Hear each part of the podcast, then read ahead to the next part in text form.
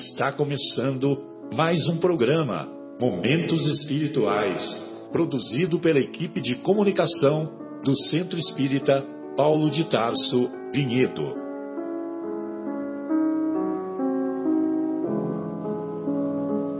Se guardas contigo o estigma do sofrimento, indagando pela solução dos velhos problemas do ser e da dor, se percebes a nuvem que prenuncia a tormenta e o vórtice traiçoeiro das ondas em que navegas, vem conosco.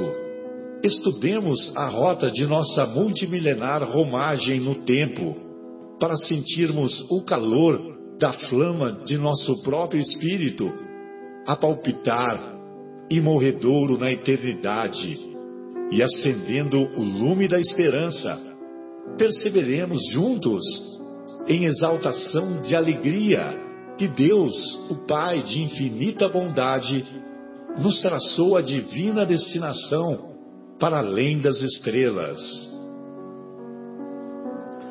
Boa noite, amigos ouvintes. Estamos começando mais um programa Momentos Espirituais diretamente aqui da, dos estúdios da Rádio Capela FM 105,9, A Voz de Vinhedo.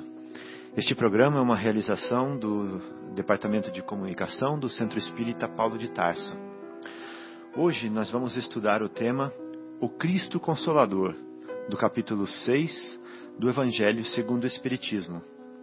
Mas antes, é, eu gostaria de convidar os amigos ouvintes, já que nós vamos falar do Cristo, né, que nós nos identificássemos com Ele, que nós nos sintonizássemos com Ele, que nós é, recostássemos a cabeça em seu colo e sentisse dele as vibrações como se fosse de um pai, como se fosse de um irmão mais velho, como se fosse de um tutor querido, de uma pessoa que preparou todo o nosso caminho, de uma pessoa que planejou o nosso caminho, de uma pessoa que coloca as mãos nos nossos ombros, que aponta a direção, que abre as portas e diz: vem, né?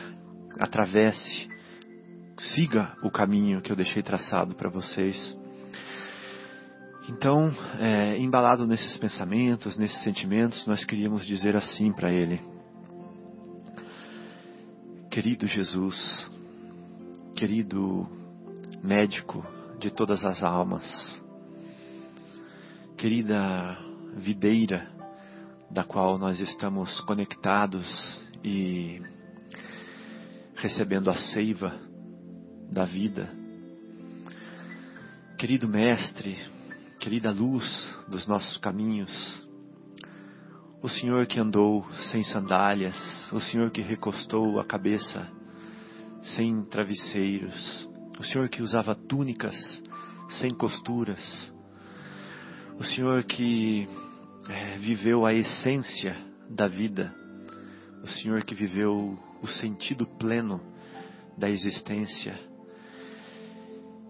Ajuda-nos a retraçar valores, ajuda-nos a reconquistar equilíbrio, ajuda-nos a destruir ídolos, Ajuda-nos a apagar ilusões.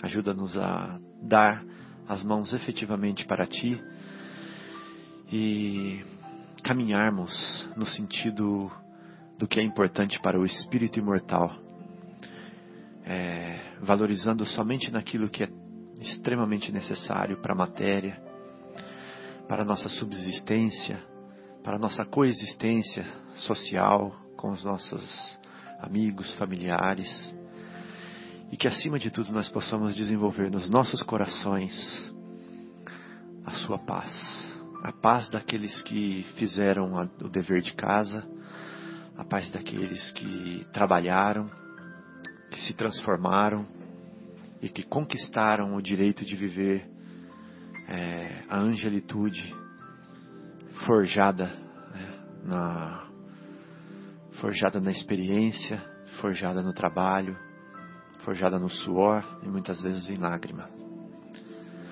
Então, muito obrigado pela oportunidade de estarmos hoje estudando o seu Evangelho, as suas palavras, Muito obrigado pela oportunidade de iluminar as nossas vidas, nosso coração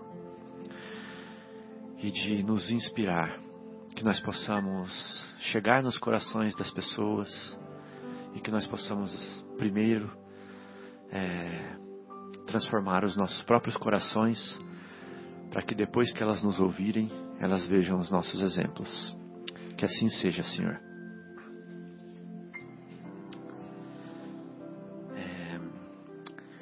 O Guilherme, eu gostaria de pedir a sua ajuda para você apresentar os nossos convidados hoje. Então, então hoje a gente está aqui sem o nosso âncora, que é o Marcelo, que provavelmente está lá de Gramado, que ele foi viajar por conta do aniversário da Sônia e está tendo aquela aquela exposição de Natal, chama Natal de Luz, né, lá em Gramado. E a gente teve agora em cima da hora a grata surpresa de contar com aquele a quem o Marcelo sempre manda uma para quem o Marcelo sempre manda um abraço no final do programa. Hoje o, é ele que vai mandar para o Marcelo, né? É o Bruno Eustáquio e a, e a namorada dele, a Tayla, que participaram já com a gente, né, há uns cinco programas, se não me engano, né, atrás, e vieram aqui nos prestigiar para para participar com a gente nesse, nesse capítulo tão legal do, do Evangelho. E devolvendo agora o microfone para o Fabinho. Excelente, é um prazer conhecê-los e já me senti amigo de vocês é, espiritualmente falando, né? Apesar de materialmente a gente é, não ter tido contato ainda. Bom, então vamos é, colocar a mão na massa, vamos começar o nosso estudo é, do capítulo 6, o Cristo Consolador. E a primeira etapa que nós vamos falar é do jugo leve. Né? E trazendo então um ensinamento de Jesus que fala assim: Vinde a mim, todos vós que estáis aflitos e sobrecarregados, e eu vos aliviarei. Tomai sobre vós o meu jugo e aprendei comigo, que sou brando e humilde de coração, e achareis repouso para vossas almas, pois é suave o meu jugo e leve o meu fardo. Isso está em Mateus, capítulo 11, versículos 28 a 30. Antes, vamos só fazer uma, uma introduçãozinha aqui, e eu gostaria de, é, é, de conversar a respeito do que seja jugo. Né? Não sei se todos sabem o que é julgo. Vocês se lembram o que é julgo? Hoje eu olhei na internet para ver.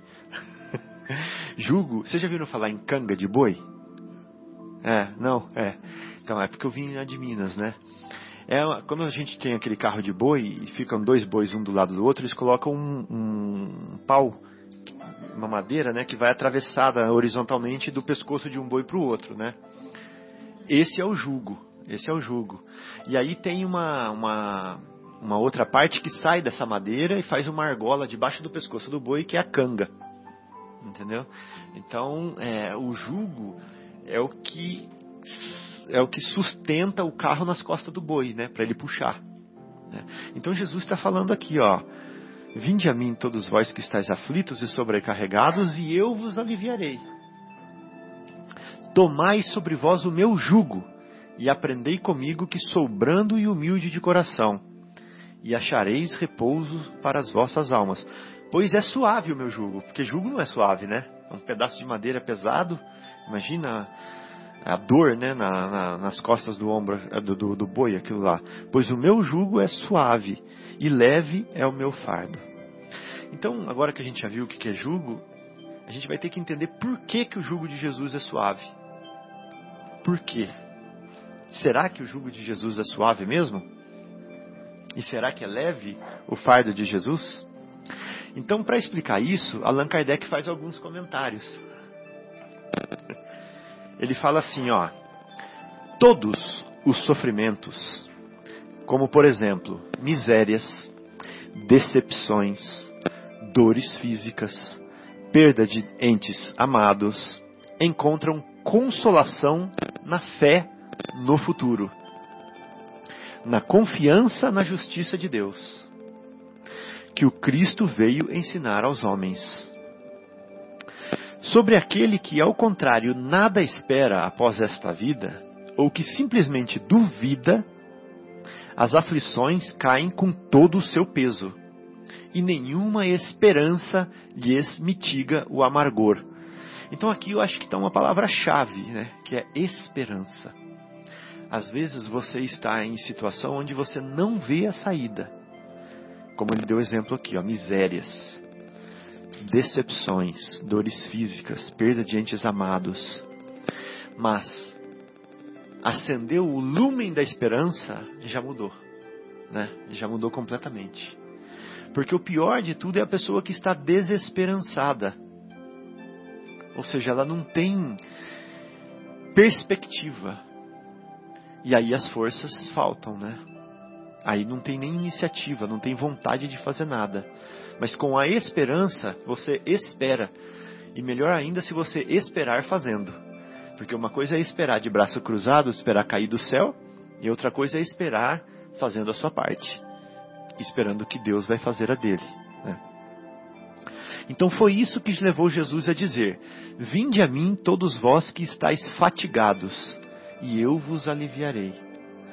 Porque com Jesus nós vamos ter esperança. Vamos ver por quê. Entretanto, faz depender de uma condição a sua assistência, faz depender de uma condição a sua assistência e a felicidade e a, desculpa. Entretanto, faz depender de uma condição a sua assistência e a felicidade que promete aos aflitos. Essa condição está na lei por ele ensinada. Seu jugo é a observância dessa lei, mas esse jugo é leve e a lei é suave, pois que apenas impõe como dever o amor e a caridade. Bom, aqui então a gente já tem muito para comentar disso. Jesus fala assim: é, Eu vos aliviarei, mas tomai sobre vós o seu jugo, o meu jugo. Isso é uma coisa muito importante, porque eu não vou te aliviar de graça. Eu vou te aliviar se você fizer a sua parte. Né? Eu estou te mostrando qual que é o roteiro, qual que é o caminho, qual que é o trabalho que você vai ter que fazer. Né? Ou seja, eu estou colocando o jugo nas suas costas e estou falando assim: percorre essa estrada aqui. Se você pegar o meu jugo e for por essa estrada que eu estou te é, elucidando, né? que eu estou te ensinando, o seu fardo vai ser mais leve. A sua carga vai ser mais leve, o seu sofrimento vai ser menor. Eu vou te aliviar. Parece que eu vou te fazer sofrer, mas eu vou te aliviar. Aí eu trouxe aqui um exemplo para a gente ver como é bem verdade isso que ele falou. Olha só. A ofensa machuca. Não machuca? A ofensa machuca. Principalmente se a gente for orgulhoso, né? A ofensa machuca.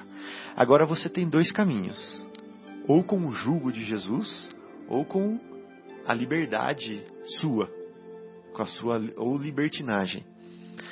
Com o jugo de Jesus, você vai usar o perdão, que facilita. Com a sua libertinagem, você vai usar a vingança, que dificulta. Então, olha só, alguém te ofendeu, te machucou, você tem dois caminhos. Ou você vai pelo jugo de Jesus, perdoa, ou você vai pela sua livre e espontânea vontade, você vai se vingar. Na hora é mais gostoso se vingar, não é? Se alguém te machucou, se alguém te humilhou, se alguém te diminuiu, é uma delícia não levar desaforo para casa. É muito mais gostoso, você se sente bem na hora. Essa é a nossa tendência, né? Essa é a nossa tendência. Só que aí a gente fica com um problema para resolver. A gente vai para casa e fica com aquele peso na consciência, né? E depois você fica mal com a pessoa, você vai ficar com inimizade, não é verdade? E vai falar assim: puxa, não precisava ter feito isso dessa forma. Agora eu paguei com a mesma moeda. Ele foi ruim comigo, eu voltei, eu fui ruim com ele. Eu paguei com a moeda ruim da mesma forma, né? Então parece que ficou mal resolvida. Na hora ficou gostoso, ficou bem resolvido, porque você cresceu ali na hora. Mas ficou mal resolvido para depois. Né? Então, o que Jesus ensina, que é o perdão, parece uma coisa difícil, mas a médio e a longo prazo é a melhor coisa. É o que te faz sofrer menos. Porque se não, se você perdoou ali, acabou seu problema. Acabou seu problema, né? Tá resolvido. Ele não sabe o que faz, aquela pessoa não sabe o que faz. Você entende? Fala assim, meu irmão, por onde você está passando agora, eu já passei. Eu também já ofendi muito. Né? Eu já ofendi muito, muito, muito. Agora você tá, agora eu estou sendo ofendido. Puxa, tá bom, beleza, mas eu te perdoo. Vai chegar uma hora que você vai parar de ofender também, né? que a vida vai te ensinar. Pronto. Parece muito difícil, parece quase impossível fazer isso, mas se você conseguir fazer isso, que é um jugo de Jesus, o seu fardo vai ser muito mais leve, né? Você vai sofrer muito menos depois. Outro exemplo, o desespero. Quando a gente fica desesperado, perdi o trabalho, não tenho, não vou ter dinheiro porque para cuidar dos meus filhos. Entrei em desespero. A descrença na hora, falou assim: ah, ferrou tudo, não tem mais o que fazer mesmo, estou é, descrente, é, Deus não existe, é, meus amigos são tudo traidores, na hora que estava no bem não bom. Não vou conseguir pagar as contas. Não vou conseguir pagar as contas. Esse é o mais fácil de se fazer. É o que a gente faz naturalmente na nossa condição evolutiva. Qual que é o jugo de Jesus? A fé, né? Não, calma lá. Eu cheguei até onde eu cheguei porque eu fui assistido, né? Deus colocou uma pessoa que limpou meu bumbum. Deus colocou uma pessoa que me deu leite, que colocou roupa em mim. Né? De alguma forma eu cheguei aqui onde eu cheguei. Eu estudei. Né? Ou eu não estudei, mas eu tive oportunidades de trabalho. Mas cheguei até onde eu cheguei. Ele cuida dos passarinhos que estão nos céus, que não tem celeiro. Né? Ele cuida dos lírios que estão no campo, que não tecem e não fiam. Ele não vai cuidar de mim? Né? Não é possível que ele não vai cuidar de mim observando a riqueza da vida, a grandiosidade desse universo, a harmonia da natureza, as leis que regem é, as coisas, não é possível que não existe uma vontade por trás de tudo isso. Né? Então, isso é, uma, é a fé que você está buscando, que você está provocando, que você está incentivando dentro de você. Esse é o jugo de Jesus. É mais difícil, mas se você conseguir, o fardo é mais leve. Não é verdade?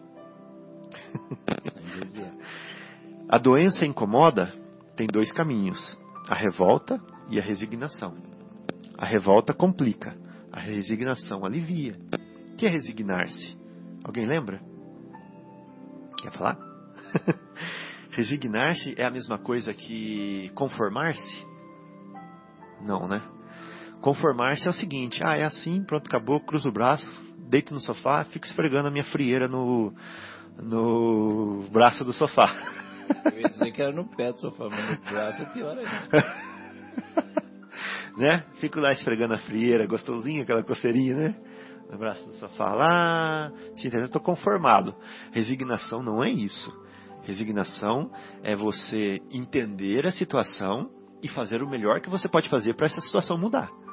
Né? Mas entendendo, Agir, aceitando, né? Agir, né? sem revolta. Agir, sem revolta Exatamente. Então, um caminho é isso, é revoltar-se, o outro é resignar-se. A revolta complica, a resignação alivia. Parece mais difícil? É o jugo de Jesus? Sim. Parece mais difícil? Sim. Mas é o que traz o fardo mais leve depois. Interessante, né? Se a gente for pensar. E é a mesma coisa de falar da porta estreita e porta larga, essas coisas que eu estou falando. Porta estreita parece difícil, mas é a que leva ao, ao caminho melhor. Né? A dificuldade perturba. Tem dois caminhos, comodismo e o trabalho. Qual que é o jugo de Jesus? O trabalho. Parece mais difícil? Parece. Mas é o que traz o fardo mais leve depois. O sarcasmo dói. Né? E você vai revidar ou vai esquecer? Qual que é o jugo de Jesus? O desprezo magoa. Você vai odiar ou vai amar? O ódio atormenta, o amor acalma. Qual que é o jugo de Jesus? Interessante, né? Por isso que Kardec fala assim aqui, ó. Mas esse julgo, ele fala assim, ó, essa condição está na lei por ele ensinada, ou seja, está na lei ensinada por Jesus. Seu julgo é observância dessa lei. Mas esse julgo é leve e a lei é suave, pois que apenas impõe como dever o quê? O amor e a caridade. É lindo isso. Tudo isso que eu estou falando aqui é amor. É quando você se resigna, quando você é, estimula a fé, quando você trabalha, quando você esquece. Isso é amor, né? são os atributos do amor. Então, quando você está fazendo o seu dever de casa, né, você está tomando o jugo de Jesus, de fato, você vai, por exemplo, para o seu emprego, né, para o seu trabalho, mas você não esquece que você também tem um trabalho voluntário para se fazer, né, social, é, de assistência, de caridade. Né? Você, não, você, você começa a não pensar mais só em você. Você começa a se preocupar com todos que estão à sua volta. Quando você fizer a sua prece, você não faz mais a prece pedindo para você e para sua família. Você faz a prece pensando no outro também. Né? Quando você está é, tá caminhando na rua, você dá preferência, porque o outro também é igual a você. Né? Então, quando você vê uma criança, você pensa nela igual você pensa na sua, porque ela é criança também que tem a trajetória dela de espírito imortal também. Tem as mesmas necessidades que os seus. Né? Tem as mesmas necessidades que os seus. Então, quando você vai jogar vôlei no campeonato, você não vai fazer uma prece e falar assim: Jesus, que o meu time ganhe e que o dele perca. Que isso? Né? Você vai falar assim: Jesus, proteja essas pessoas que vão se divertir aqui agora, que vão brincar, né? Que a gente tenha pensamentos saudáveis e que a gente não queira humilhar o próximo, que a gente não queira maltratar o próximo, que a gente, como irmãos, é, se divirta aqui nessa, nesse jogo, ou que a gente que vença o que se preparou mais, que se esforçou mais, né? É, mas não pensar egoisticamente. Eu tenho um negócio bom, eu tenho um negócio que me dá dinheiro, mas eu vou pensar também no auxílio ao próximo, né, João?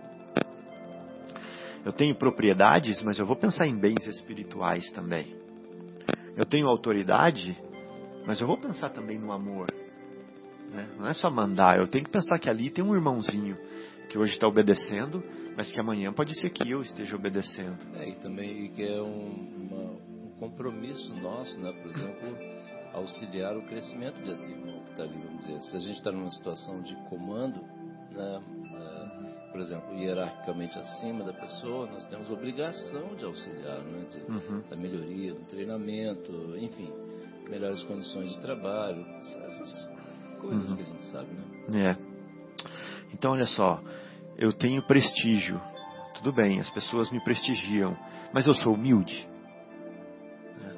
Esse é o jugo de Jesus. Eu posso até ter prestígio, eu posso até ter um cargo relevante, eu posso até ser uma pessoa de destaque, mas eu estou sendo de destaque com humildade.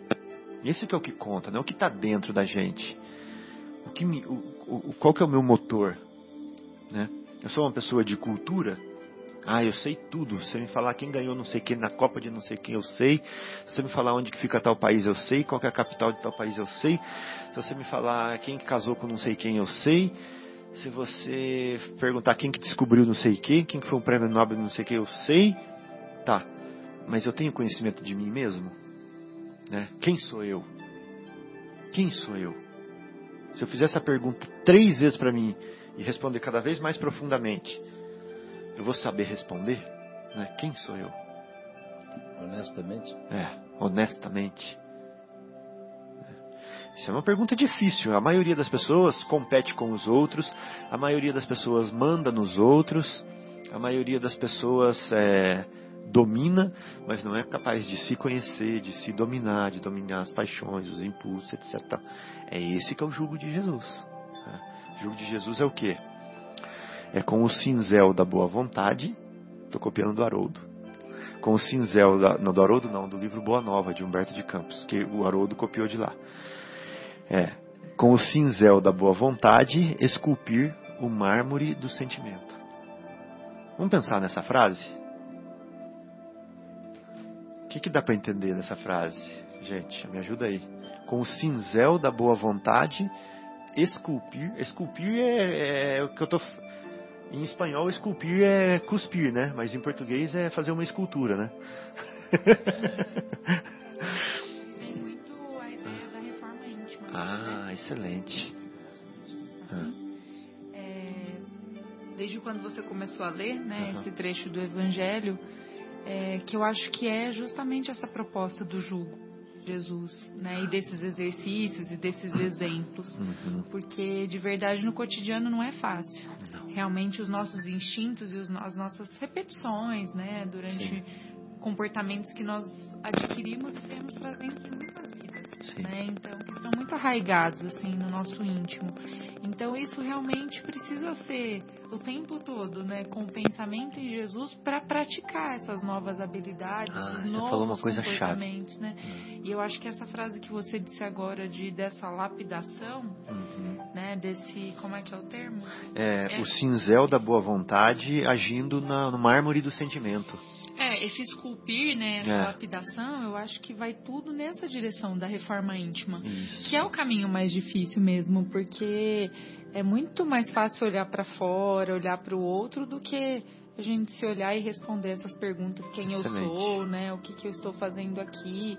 Então, acho que esse é o desafio de todos nós, né? Espíritos, que estamos aqui em busca da evolução, É. né? Que não é de um dia para o outro que a gente vai conseguir mudar, mas a gente precisa ter essa boa vontade, essa, Isso. esse bom ânimo para entender que a gente vai chegar É. nesse momento de perdoar, né, de não devolver na mesma moeda, né, de conseguir realmente passar por algumas coisas que antes a gente não dava conta, É verdade. né, e ter também essa esse alto amor de ir percebendo as nossas melhoras, Hum. percebendo que o jugo de Jesus não é tão pesado, ele é leve, né, Uhum. porque senão a gente fica também numa questão de culpabilização que não Sim.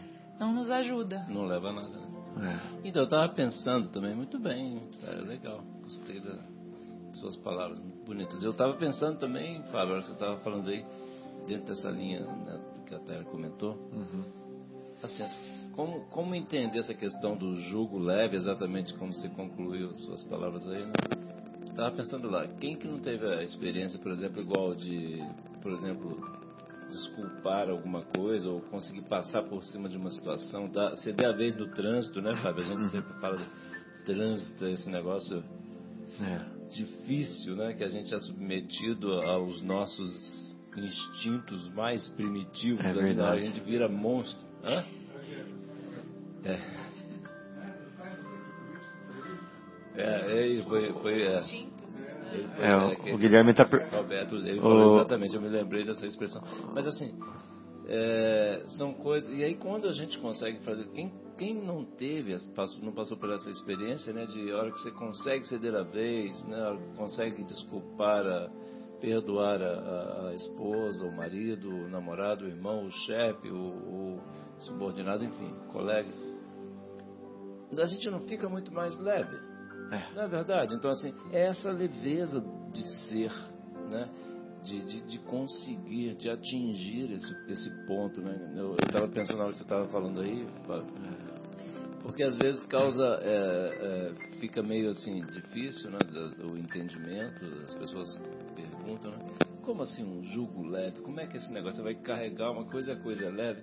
É essa leveza exatamente, porque na realidade você está trocando né, aquele sentimento de amargor, né, de culpa, de remorso, todas essas coisas que nos jogam para baixo. Por que jogam para baixo? Porque são pesadas, né? Hum. Então a gente troca pela caridade, pelo amor, pela, né, quer dizer, por esses sentimentos é, mais sublimes, né, Fábio? Uhum. E a gente fica mais leve, é essa leveza, né, que a estava comentando. Eu estava pensando exatamente nessa Sim. nessa imagem assim, né? De, É. de- que você estava comentando. E como a gente é, é, tem corpo físico, né? O corpo físico tem hormônios, o corpo físico tem correntes nervosas, o corpo físico tem é, adrenalina, tem é, neurotransmissores. Muitas vezes a gente sofre reações físicas que se- são interpéries mesmo, né? Que são explosões que são é, impulsos bastante primitivos, até porque a gente precisa se defender às vezes, né? Então, às vezes a gente, numa hora dessa, a gente salta uma parede que a gente não saltaria se a gente tivesse calmo. Instintivos. É, exatamente. Então a gente precisa dessa parte física, às vezes uma reação explosiva, uma reação que Química, é, né? é, Química, inclusive, exatamente né? que nos dá uma, uma força extra no momento difícil, né, desse, que é, às vezes é difícil controlar, né? Você explode, você faz alguma coisa, mas passaram alguns segundos, você tem a obrigação de tomar o controle de volta, né?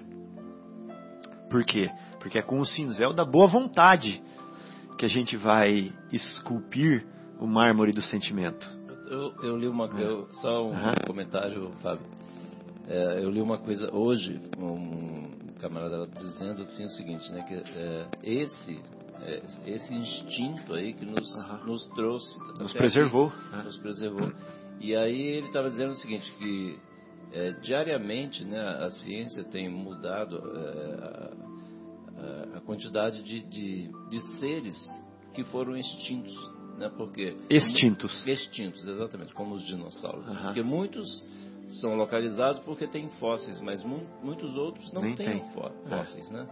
Então, é, os cientistas olham isso hoje, né? Que hoje, hoje é o número que, que é trabalhado na face da Terra é que 99,5% das dos seres vivos já foram extintos, os seres que passaram pela face da Terra. Olha que coisa impressionante. Eu achei um número Nossa. super forte isso vai bem, isso, isso que você fala aí, o que preservou quem ficou, né, quem está por aqui, é exatamente esse tipo de energia, né? É. É, meio que primitiva, vamos dizer assim, física, química, né? Mas foi o que é. nos manteve. Mas eu achei interessante só trazer isso. Muito boa, muito boa.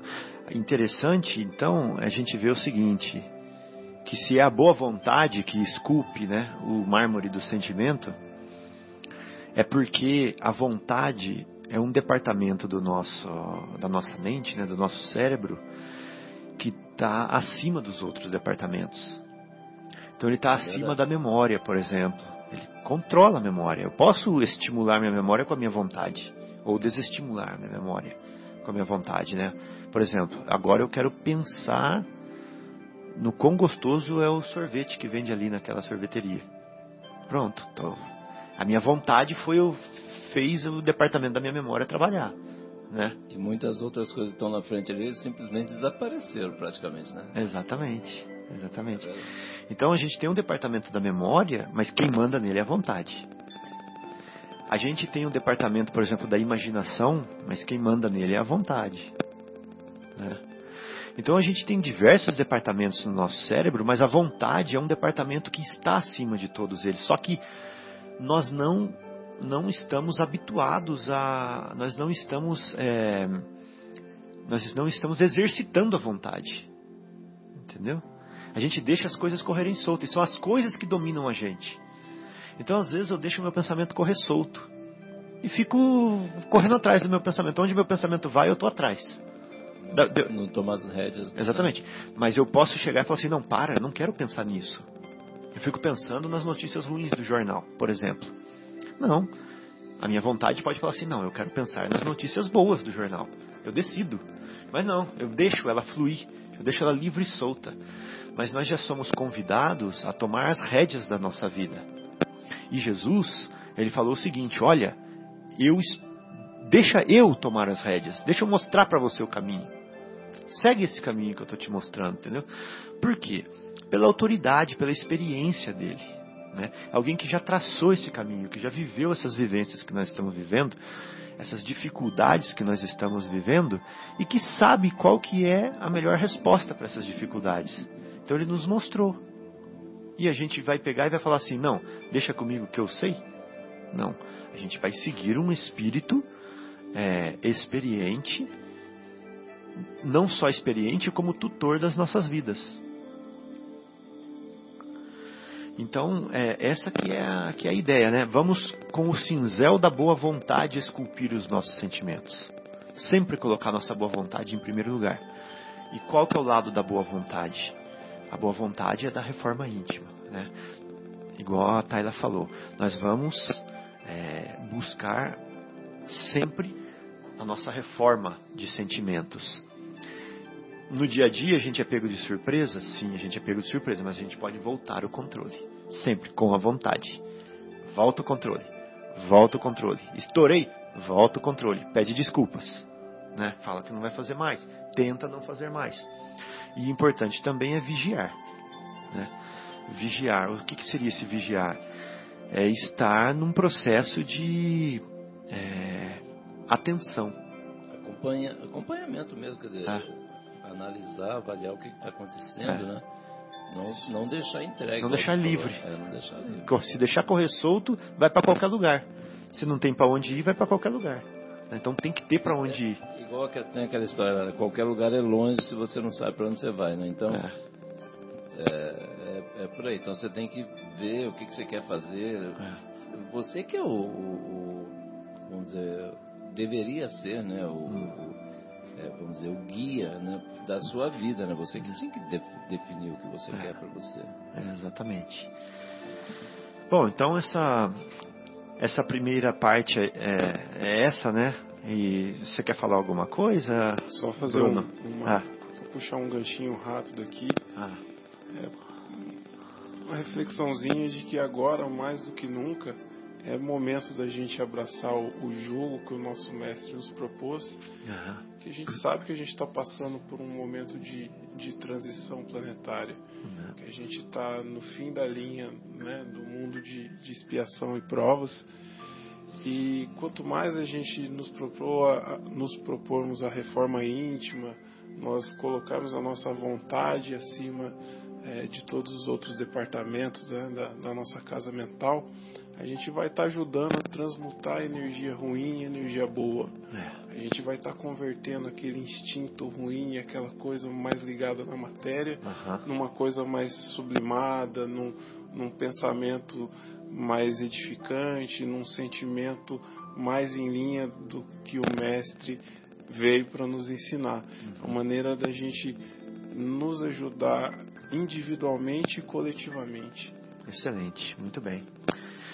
É, grande contribuição, Bruno. Então eu queria agora, é, se ninguém tiver mais nada para comentar, pe- pedir para o Guilherme colocar uma música que eu acho que tem tudo a ver com o tema de hoje, né? Já que nós estamos falando de consolação, estamos falando de jugo é, leve, fardo suave, uma música chamada Alívio do Tim e Vanessa. Prestem atenção na letra. Essa música é maravilhosa e tem tudo a ver com o tema de hoje. Bom, então como nós estamos aqui estudando o jugo leve, né, falando do capítulo 6, o Cristo Consolador, é, tem uma expositora espírita que se chama Anete Guimarães, ela é professora de medicina e ela tem uma, uma- um estudo, né, uma experiência muito interessante que nós podemos encontrar na internet. Tanto é, descrita, né, é, escrita essa experiência, quanto é, a palestra dela no, no YouTube, por exemplo, a gente pode ver. E o Guilherme vai trazer uns pontos importantes dessa palestra para a gente ver como até neurologicamente já está, é, já se pode demonstrar que seguir é, o caminho que Jesus nos indicou é, faz com que o fardo fique mais leve. Não é isso, Guilherme? Isso mesmo, Fábio. Então, é, ela estava num seminário, olha que coisa interessante. Ela estava num seminário é, explicando um pouco sobre a doutrina e parece que tinham alguns alunos ali, ou participantes do seminário, que eram ateus. E eles começaram a desafiá-la, falando, mas como assim o, o jugo com Jesus é mais leve? Isso não existe, como é que... E ela ficou numa situação um pouco desagradável porque realmente ela estava ali sem ter é, o argumento científico, que é muito característico da NET, né? E acabou que aquele seminário deu uma pausa, né, que era de vários dias, e nesse meio tempo, olha que coincidência, ela disse que foi participar de uma aula, ó, de uma aula de fármacos que ela estava tendo também naquela mesma, naquela mesma cidade. E ali, na aula de fármacos, deixa eu, deixa eu só olhar aqui, porque essa história é longa, então eu quero ler só o pedacinho mais importante para a gente. Então, na aula de fármacos, ela estava aprendendo como é que funciona a, a dor no organismo. Então, tá assim, olha, isso aqui é ela falando. Existem pessoas que sentem mais dor do que outras, diante de um mesmíssimo estímulo. Isso é ocasionado por uma região na medula chamada portão de controle. Esse portão abre e fecha. Quando ele está totalmente aberto, a totalidade do estímulo da dor acontece. Se ele tiver 30% mais fechado, você sente 30% menos dor. 50%, 50% menos dor. Se tiver totalmente fechado, a gente não sente dor. Ai, me machuquei nem senti. O que faz com que o portão de alguns seja mais fechado é a área do cérebro que controla os chamados analgésicos endógenos, de nome sistema analgésico central. Quando o sistema libera mais desses analgésicos, mais fecha o portão e aí a gente não sente dor. No limite máximo, o portão se fecha inteiramente e não há percepção de dor alguma. Quanto menos liberadas as substâncias pelo cérebro, mais aberto é o portão, o que faz com que o sistema analgésico de alguns seja mais eficiente do que o de outros é a localização. Esse sistema fica numa região do cérebro chamada arquicórtex. É a parte mais interna do cérebro. O cérebro primitivo comum ao homem e aos animais. A parte externa mais moderna é o neocórtex, onde está tudo o que diferencia o homem do animal. Então vamos lá. Arquicórtex é a parte mais interna do primitivo e o neocórtex é o que diferencia o homem do animal. Então, a música, a matemática, a física, a química, tudo que o homem faz diferente do animal, que o animal não pode fazer, está onde? No neocórtex. Neo vem de novo. Isso, muito bem. Então, quando o arquicórtex está muito ativo, ele inibe o sistema analgésico central, produz menos substância, abre mais o portão e você sente mais dor. Menos atividade elétrica no arquicórtex, que é o do animal, significa que você está, está trabalhando mais o neocórtex. Logo, fecha mais o portão, você sente menos dor. Então, o que, que eles falam? Quando você se comporta como um animal, você está usando a área do teu cérebro com mais intensidade, que é o arquicórtex. Por isso, em teoria, você está sujeito a sentir mais dor. Só que quando você usa mais a área do cérebro, que é o neocórtex, onde está a caridade, o amor, o aprendizado, você então estimula realmente o fechamento daquele portão. Então ela vem dizer assim que quando a gente está com Jesus, que a gente está praticando a caridade, está praticando mais o amor, a compreensão, até mesmo o estudo, né? Ela fala assim, então o teu corpo vai sentir menos dor porque é, neurologicamente falando, né, o cérebro não vai abrir tanto o portão e você vai sentir menos dor. E daí ela calou a, a aquele grupo que estava é, desafiando, desafiando, questionando ela, né? É claro que aqui eu fiz um, um, um resumo muito, muito esfarrapado, porque eu peguei agora na internet para ler, mas assim, tem isso na internet em vídeo, no YouTube, vale a pena quem está ouvindo, é só colocar no YouTube Anete Guimarães, Jugo Suave, que tem esse trechinho da palestra dela que é lindo, é lindo, é muito legal, muito bacana. Excelente, Guilherme.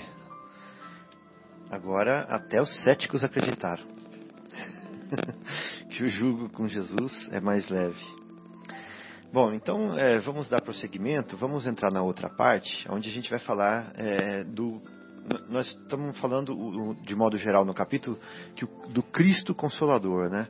E agora nós vamos entrar num subitem que chama assim: O Consolador Prometido. Porque houve um momento, né, nos evangelhos em que Jesus prometeu para nós a vinda de um consolador.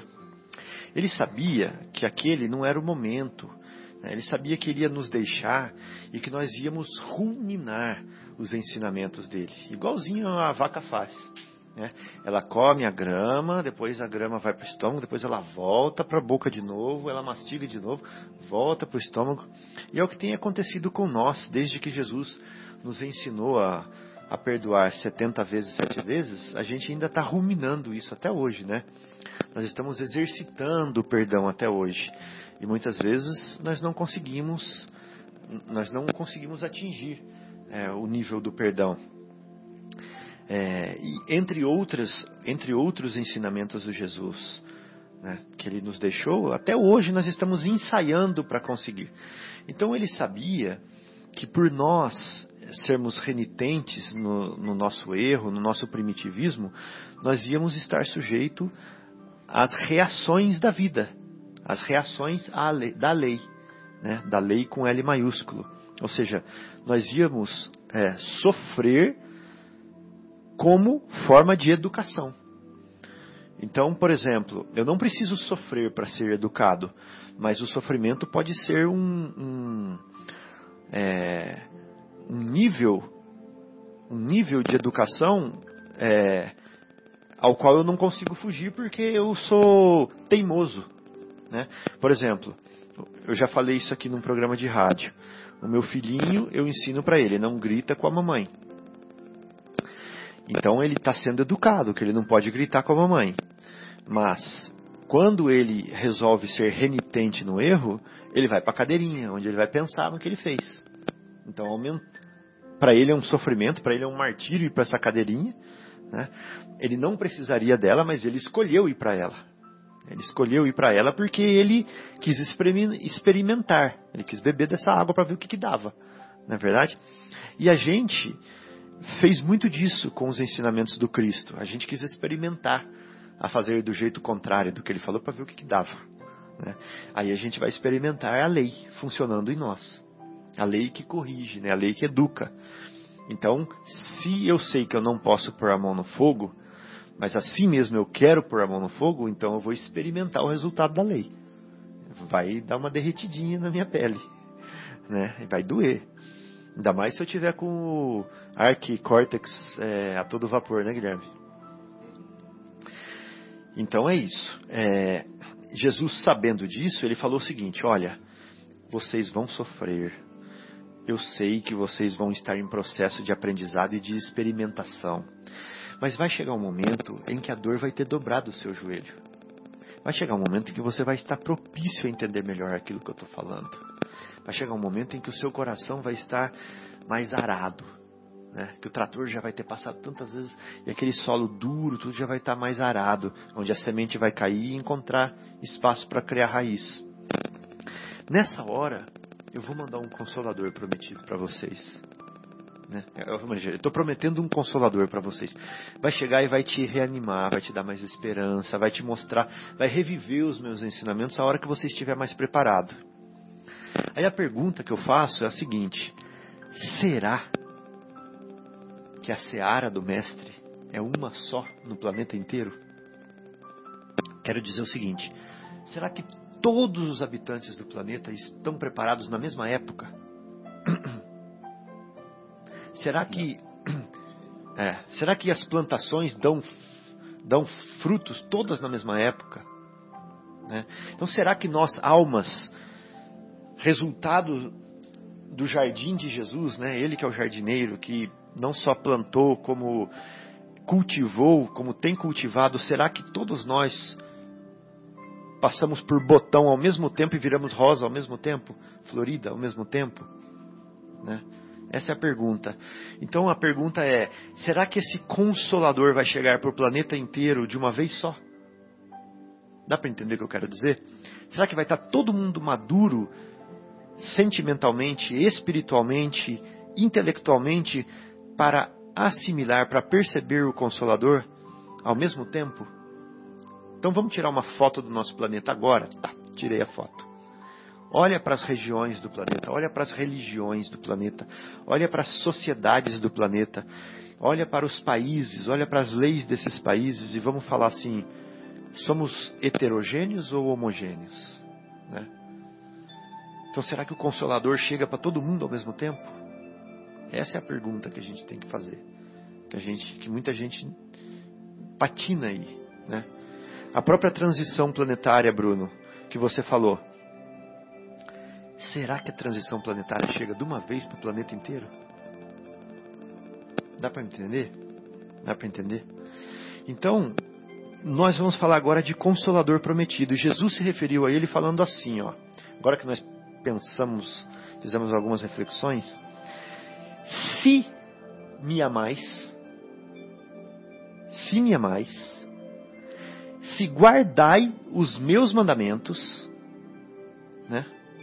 Não, não foi isso não, foi assim, se me amais, guardai os meus mandamentos. Se vocês me amam, guardem os meus mandamentos. E eu rogarei a meu Pai, e ele vos enviará outro consolador ele está se chamando de consolador também. Por isso que o que nós lemos agora chama, o capítulo chama o Cristo Consolador. Né? Quando ele fala, vinde a mim, todos vós, que se... ele está consolando, né? Olhai os lírios do campo, os pássaros do céu, ele está consolando, consolando. Se me amais, guardai os meus mandamentos, e eu rogarei a meu Pai, e ele vos enviará outro consolador, a fim de que fique eternamente convosco. Então, olha só que interessante, esse consolador que ele vai mandar, o que ele mandou, é para ficar eternamente conosco. E ele chama esse consolador de Espírito de verdade. Ele fala assim, o Espírito de verdade. Não é da verdade, quando, como muitas pessoas falam. O Espírito de verdade, que o mundo não pode receber. Olha que interessante. O mundo não pode receber. O que quer dizer isso? Nem todos estão preparados. Nem todos têm ouvidos de ouvir, nem todos têm olhos de ver. Não há maturidade espiritual nem sentimental para entendê-lo ainda. Porque, ó, que o mundo não pode perceber, receber, porque o não, o não vê, né? Não o vê e absolutamente não o conhece. Você conhece o Espírito da ver, de verdade, João? Para para pensar. Eu nem sei o que é verdade ainda. Né? Que mais conhecer o Espírito dela. É uma coisa impressionante, né? Ou seja, para conhecer essa verdade, esse âmago da verdade, esse espírito de verdade, nós precisamos ter sabedoria. Não estou falando de conhecimento, viu, Bruno? É diferente. Conhecimento de sabedoria, né? Posso saber química, matemática, biologia, isso é conhecimento, mas sabedoria é outra coisa. Sabedoria é aquela genialidade da alma, né? Aquela alma vivenciada, experiente. É, isso é outra coisa. Então, para você conhecer a verdade, você tem que ter essa sabedoria, essa genialidade, essa experiência de vida que Jesus tem. Né? Mas, quanto a vós, conhecê-lo eis. Ele está falando isso para os discípulos, né? Quanto a vós, conhecê-lo eis, porque ficará convosco e estará em vós. Porém, o Consolador, que é o Santo Espírito, não é o Espírito Santo, é o Santo Espírito, que meu Pai enviará em meu nome, vos ensinará todas as coisas e vos fará recordar o que vos tenho dito. Então, qual que é a missão do Consolador? Consolar, né? E o que que o Kardec explicou que é consolo aqui no começo para as nossas misérias, decepções, dores físicas, perdas de seres. Né? Ele falou que é tomar o jugo de Jesus. Olha que interessante. Então, esse consolador nada mais, nada menos vai fazer que é nos ajudar a tomar o jugo de Jesus novamente. Porque nós estamos perdidos. Lembrar o que ah. disse, ele diz aí, né? Exatamente. Nos relembrar, porque a gente, por um motivo ou por outro, né, uhum. deixamos de seguir, né? O que ele disse. Exatamente. Então, olha só, se alguém quiser fazer um comentário, pode falar, tá? Ninguém vai falando, eu vou seguindo. então, olha só que interessante. Jesus faz a promessa de um consolador. E ele fala assim: que vocês não podem vê-lo ainda. Ou seja, Quer ver como ele fala? Ele fala exatamente assim, ó. O Espírito de verdade que o mundo não pode receber porque não o vê e absolutamente não o conhece, mas ele já existe. Ele já está aí. Mas as pessoas não têm sensibilidade. Vou dar um exemplo. Pega um elefante e solta uma pétala de rosa nas costas dele. Ele vai sentir? Não vai, né? Pega uma tartaruga, joga uma flor nas costas. Provavelmente ela não vai nem perceber. Ou passa uma florzinha assim, faz cosquinha com uma flor nas costas da tartaruga. Ela não vai perceber.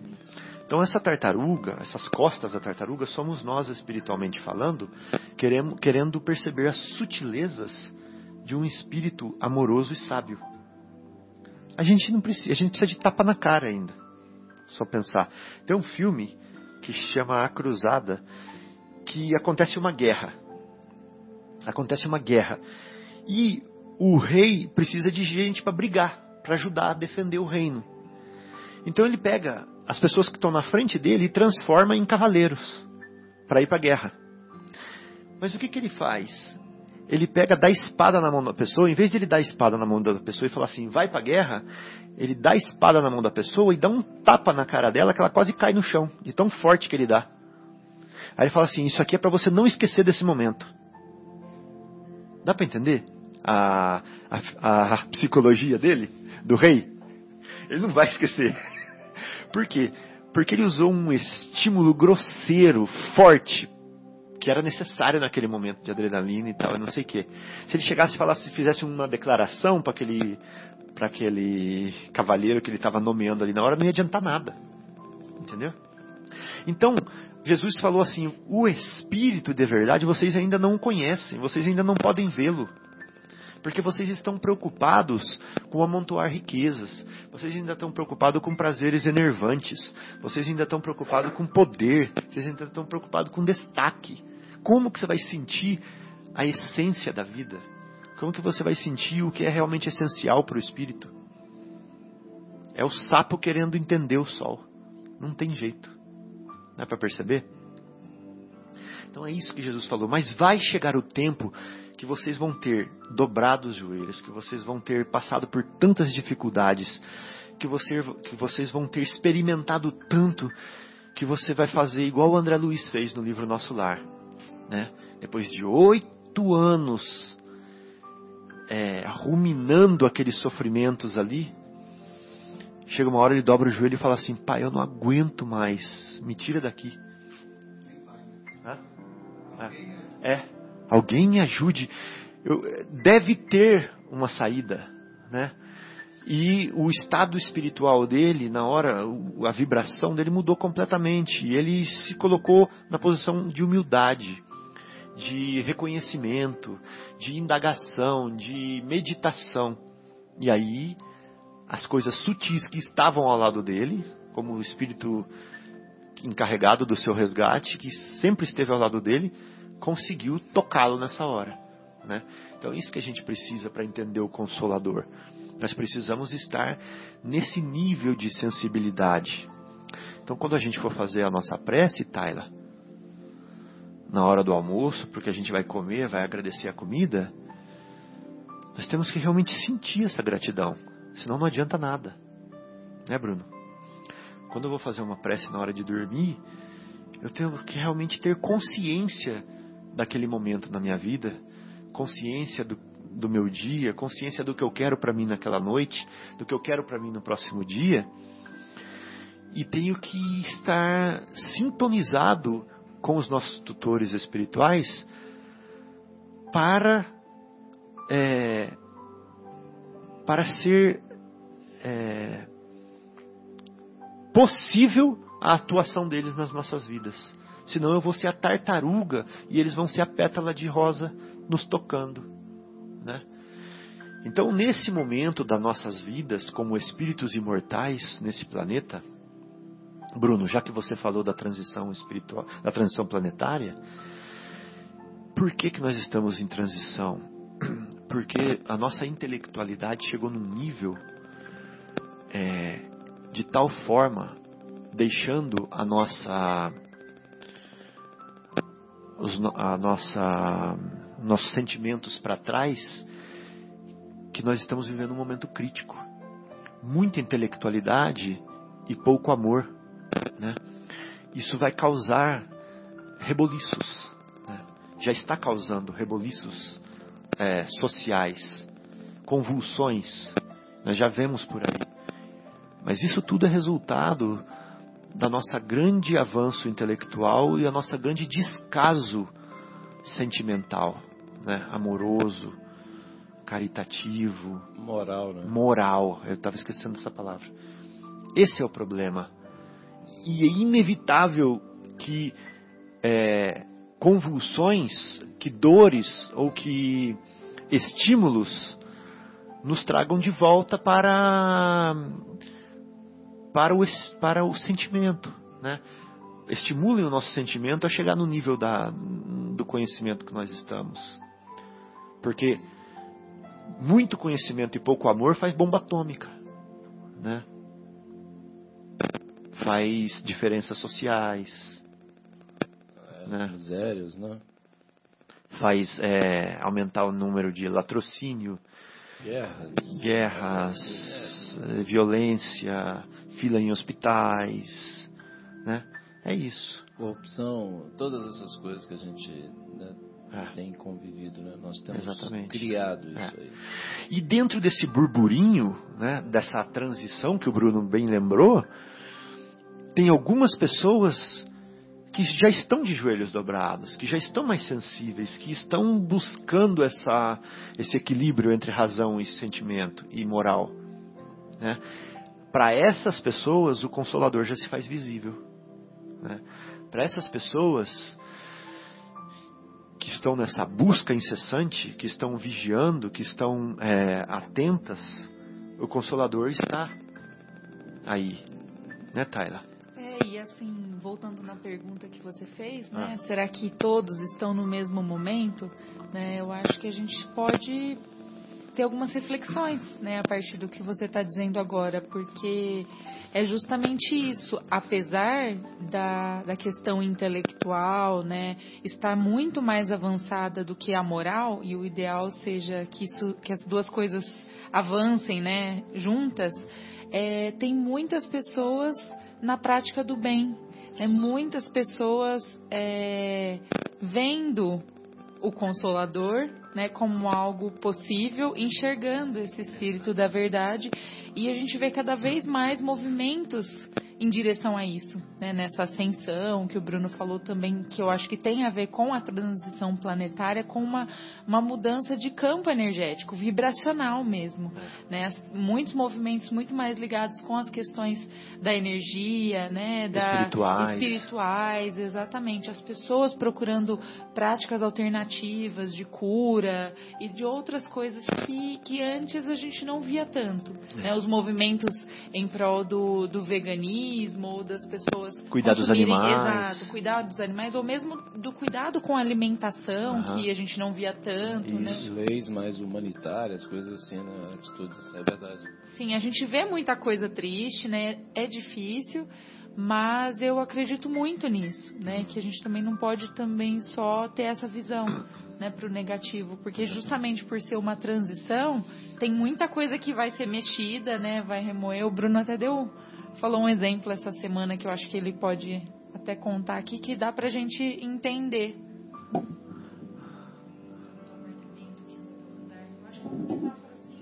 Ah, sim. É, vamos supor, Fábio, que eu, que eu vá te visitar no dia que você esteja planejando a sua mudança para a cobertura do prédio.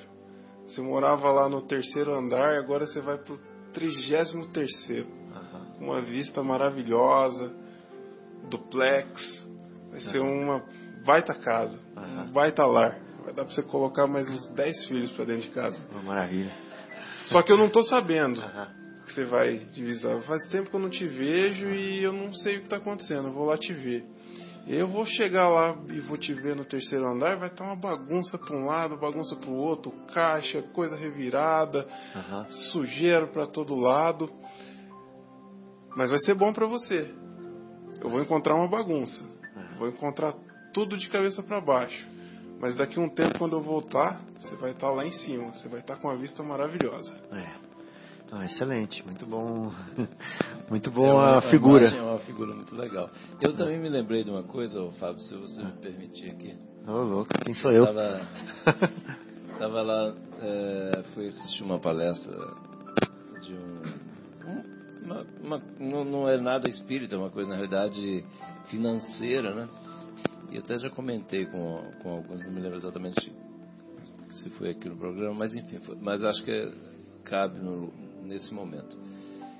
O, é uma pessoa, ele, ele é um camarada muito inteligente, sabe aquelas pessoas que vão falar assim, ele, ele vai falando e assim, eu vou ficando para trás, assim, de vez em quando tem que parar, fica informação no buffer, aí eu tenho que processar um pouquinho para que ele continue falando, eu estou ficando para trás, escorregando, enfim. Muita informação, né? Ele trabalha com a- coisas de, de investimento, área de financeiro, mas é uma pessoa muito do bem, né? É aquilo que né, a Tara estava falando que a gente tem que comentar. Tem muita gente boa por aí, tem muita coisa bonita acontecendo, né? Só a gente tem que tomar é. cuidado porque essas coisas bonitas não, não vêm de jornal, né? E muitas vezes a gente só fica assistindo o jornal e, e só vê as coisas ruins. Mas enfim. E é impressionante o trabalho que esse, que esse senhor, né, esse rapaz fez lá, que mostrou, assim, a evolução da, da humanidade, o quanto tem melhorado. É, mas é impressionante a melhoria. Hum. Né? Mas isso não é noticiado. Não. Absolutamente não é noticiado. É. Para a hora que você vai ver, assim, eu não me lembro agora, que já tem um tempinho, né? Posso resgatar depois para trazer, para a gente conversar mais. Mas é muito impressionante to, em todos os aspectos. Todos, você, né? Até moral.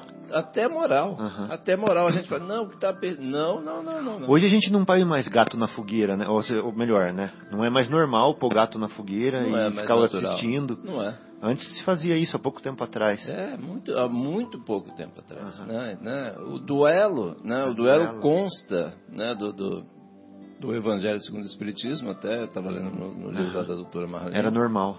O, até o, passou uma passagem lá, o Chico meio que refletindo, ele tinha dado uma viajada lá com a, uma, uma pessoa que estava do lado dele, né? E ele meio que voltou no tempo dele de Kardec, lá vamos dizer assim, e ele falou assim, é, eu não sei se deveria ter constado é, o, o, duelo no, no, no, Evangelho, mas naquela época era muito, as pessoas se matavam por quase nada, né? Ele falou, mas, mas hoje em dia a gente ainda continua tendo os duelos mentais, né? Então, quer dizer, então, é, hum. é, o duelo efetivamente ainda continua. Gente... No campo do sentimento ele continua. Não, gente, no ah. trânsito ah. Né? A gente falou agora mesmo no ah. trânsito, onde a gente, Mais ainda. Quanto, quanto, a gente fica duelando sempre, né? Quem vai chegar primeiro? A gente ainda traz esse, essa coisa lá dentro. Mas assim, o que eu queria puxar aqui, né, que eu me lembrei, né, no, no, infelizmente não tenho dados aqui, não me lembro, né? Tenho até, acho que a apresentação lá comigo. Mas assim, é muito impressionante a melhoria. Né? Isso que eu queria deixar assim bem. É muito claro, inclusive ele falando, falando da melhoria de tecnologia, melhoria é, na eficiência de todos os processos, sabe? É um, é um negócio é muito impressionante, é muito impressionante. E a gente não vê isso. É impressionante como não vê, Fábio. Eu fiquei tão chocado de ver os números, depois eu fui ver algumas coisas, realmente, né? Mas assim, não, não é noticiado. Hum. Né? Mas é uma realidade. É isso que, que né, dentro dessa, da questão da transição que o, o Bruno falou, e também a, a, questão que a Tayla puxou aqui de, de, que existem pessoas, sem sombra de dúvida, tem muita gente boa trabalhando aí, né? Uhum. E é, porque senão a gente entra numa de que, ah, não, não está dando certo, né? É. Eu até eu brinco, assim, que eu, eu tenho, né, eu já falei várias vezes contigo, né, Fábio? Eu sempre, a hora que eu penso que putz, esse negócio de Brasil não vai dar certo. Eu pego, vou ler de novo aquele Brasil, coração do mundo, pátria do Evangelho. Aí, não, não, vai dar certo sim. Ah. porque, às vezes, a gente pensa que não vai dar certo, porque do jeito que fica negociando, aliás, ficam noticiando só coisas ruins, só essas coisas, parece que fugiu do controle. Parece Deus que... fugiu, ó, Jesus perdeu a rédea do negócio. Não, não é nada disso, né? É. E aí volta, só para complementar o que ele falou, volta na questão que foi o início do que a gente começou a ler, que tem a ver com a esperança, né? Porque é, realmente a falta de esperança, né, nos jornais, na mídia, ainda vendem muito, né, essa, essa situação. E o bem ele é menos noticiado, né, na, na, nas questões midiáticas, mas é, é, muito visível quando você começa a olhar realmente redes sociais e outras coisas, o quanto que a quantidade de movimentos no bem, né, de pessoas realmente trabalhando para essa evolução, né, e o quanto que se a gente for pensar em termos de espírito, da imortalidade do espírito, essas mudanças estão acontecendo rápido, né, se a gente for olhar para isso. Sim, eu acredito muito também nessas questões da transformação, que isso isso está acontecendo, apesar da gente ouvir muitas pessoas ainda dizerem, né, ah, não muda nada, não tem jeito, está sempre piorando. Se de verdade a gente pegar o ponto de referência de anos atrás, como era a questão da tecnologia, da medicina e de tantas outras questões, existem avanços assim, né, enormes. Então. Só, só para você ver assim, nessa, essa, exatamente essa mesma palestra, pessoal, eu o, o camarada ele começou a ler assim. Tipo assim, ó, as crianças não tem mais jeito, não sei o que tal. Aí ele parou assim, ó. Peraí, eu só tô. É, só para a, a, palestra é alto astral, não é nada disso aqui não. Isso aqui é só uma introdução para servir de gancho para o que a gente. para que eu vou falar. As crianças não respeitam mais e não sei o que tal, um monte de reclamação. Aí ele falou, muito atuais essas colocações, não é verdade? A gente não poderia ter lido isso no jornal de hoje, né? Mas sabe onde foi encontrado isso? Numa tábua de argila na Síria antiga, da Síria antiga. Olha só, desde quando já existia esse tipo de reclamação, de, de situação, de agonia, de sofrimento que a gente tem hoje, lá na Síria antiga, né? Então, e aí ele começou a mostrar, e, aí ele, e daí ele falou, é, é, ao invés do, sentimento que eu despertei inicialmente em vocês, quando eu comecei a falar isso, a humanidade melhorou muito. Ele, ele falando assim, olha que coisa legal. E aí, e aí eu só esqueci de passar, eu lembrei desse detalhe, eu quis passar porque foi muito interessante e foi muito chocante no início. Eu falei, nossa, esse cara vai ficar falando nesse baixo. Eu mesmo fui o primeiro que fiquei assim, tive essa reação. Né? Aí, mas foi absolutamente o oposto. Né? Excelente. Bom, então, já que a gente se entusiasmou bastante aqui, vou jogar um balde de água fria em nós e vou pedir para o Guilherme fazer a pausa musical e colocar é, aquela musiquinha que ele escolheu, que ele vai falar para a gente. Vou falar agora, inclusive a gente está falando de coisas legais que acontecem, né? É, eu sempre fico aqui catando música para colocar e a, essa semana eu recebi um link bem legal. Então, para os ouvintes que estão é, nos ouvindo, seja agora ou depois no programa gravado, vale a pena conferir, tá? São mais de mil músicas espíritas tá, à disposição para download no site acervoespírita.com.br. Elas são classificadas por estilo musical, por grupos, é muito bacana. Então a gente vai ouvir aqui uma música que chama Vamos Viver o Amor, tem tudo com que é, a ver com o que a gente está falando, e ela é composta e cantada pelo grupo. Voltamos aqui então com o programa Momentos Espirituais, diretamente dos estúdios da Rádio Capela FM 105,9, a voz de Vinhedo. Este programa é uma realização do Departamento de Comunicação do Centro Espírita Paulo de Tarso. Hoje nós estamos aqui com o Bruno, com a Tayla, com o João, com o Guilherme, comigo, Fábio, é, fazendo o estudo do Cristo Consolador, que é o capítulo 6 do Evangelho segundo o Espiritismo. Nós já falamos do jugo leve, né? Nós estávamos falando antes do intervalo sobre a transição planetária, onde nós comentamos que a seara do mestre é heterogênea, né? Que é, existem espíritos que estão em certo nível de entendimento, de sentimento, de moral, de intelectualidade. Outros espíritos estão estagiando em outras etapas, né? mas que nós temos notado, e que isso é claro e evidente, que de modo geral a Terra tem, é, tem cumprido o seu papel como mundo escola, e as almas que estão matriculadas aqui têm evoluído, né? e nós temos a, a adquirido é, constantemente novos patamares evolutivos, né, de moral e de intelectualidade.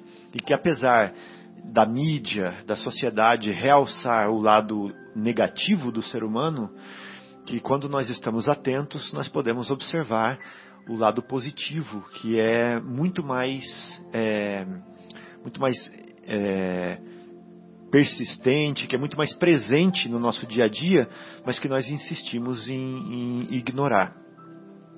E falando ainda da transição planetária, esse momento de conturbação, onde nós temos, de modo geral, né, é, principalmente por parte daqueles que é, dirigem as massas, muita intelectualidade, pouca moralidade, o que vem a causar convulsões, que venha causar distúrbios, o que venha causar estímulos para voltarmos para a essência, voltarmos para a materialidade, é, nós queríamos lembrar do dia de ontem, né, que passou, que é um dia de realmente de muita convulsão é, do ponto de vista espiritual, já que é, muitas, muitos indivíduos emanam para o plano espiritual é, sentimentos de tristeza, de amargura, de falta, de perda, de dor. É, tem né? muita lembrança, muito remorso, tem uma série de coisas que conturbam. Né? Exatamente,